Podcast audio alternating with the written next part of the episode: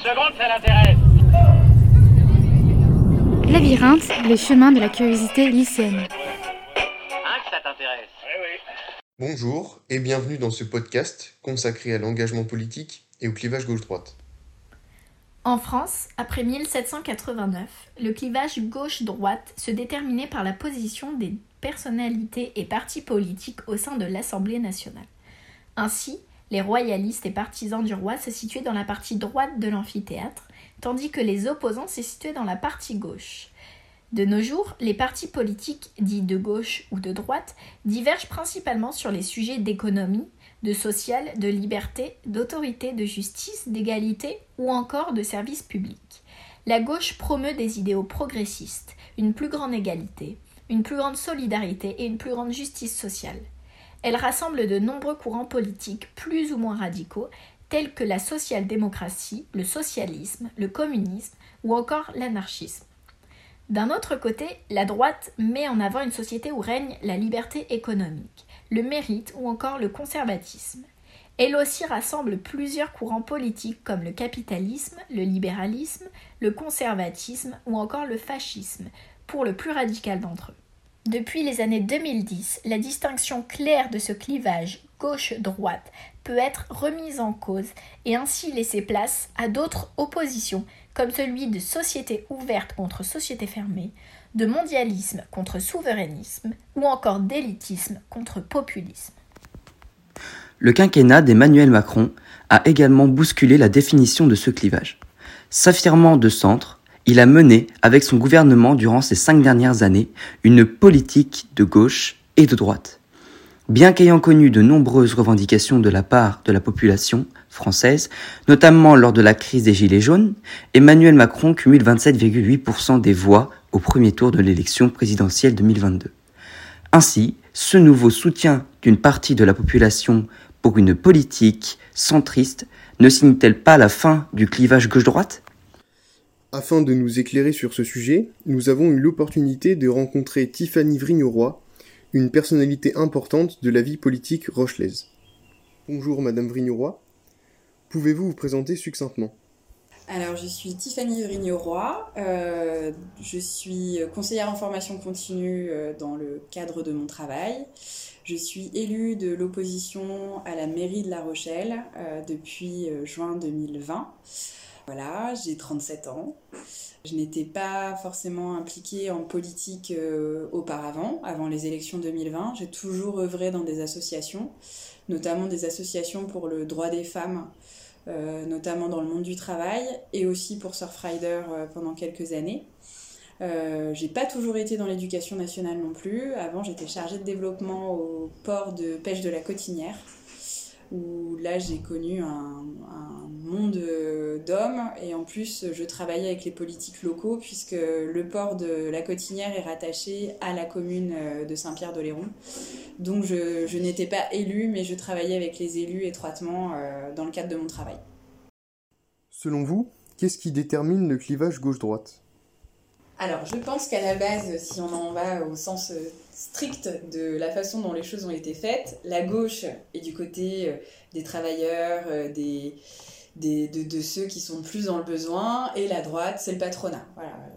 euh, c'est assez court, mais voilà, si on entend la gauche et la droite telle qu'elle a été faite, c'était comme ça.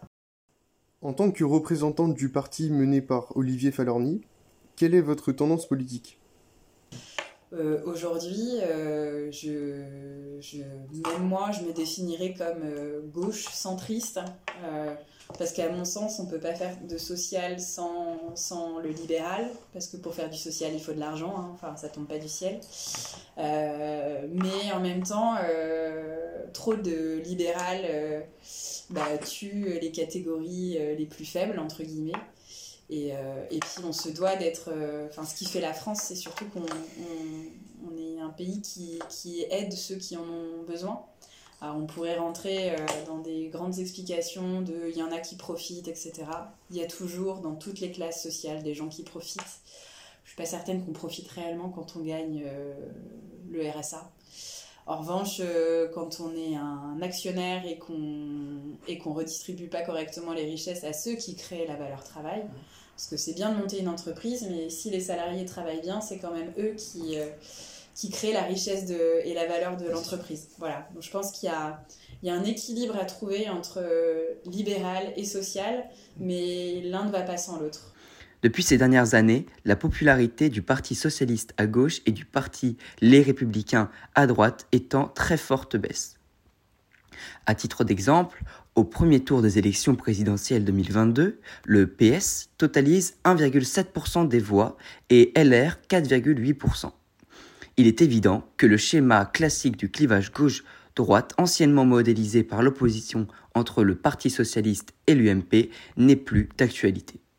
En parallèle de cette chute de popularité, on constate un nouvel intérêt pour un type de politique plus centriste, comme nous le prouve l'élection d'Emmanuel Macron en 2017.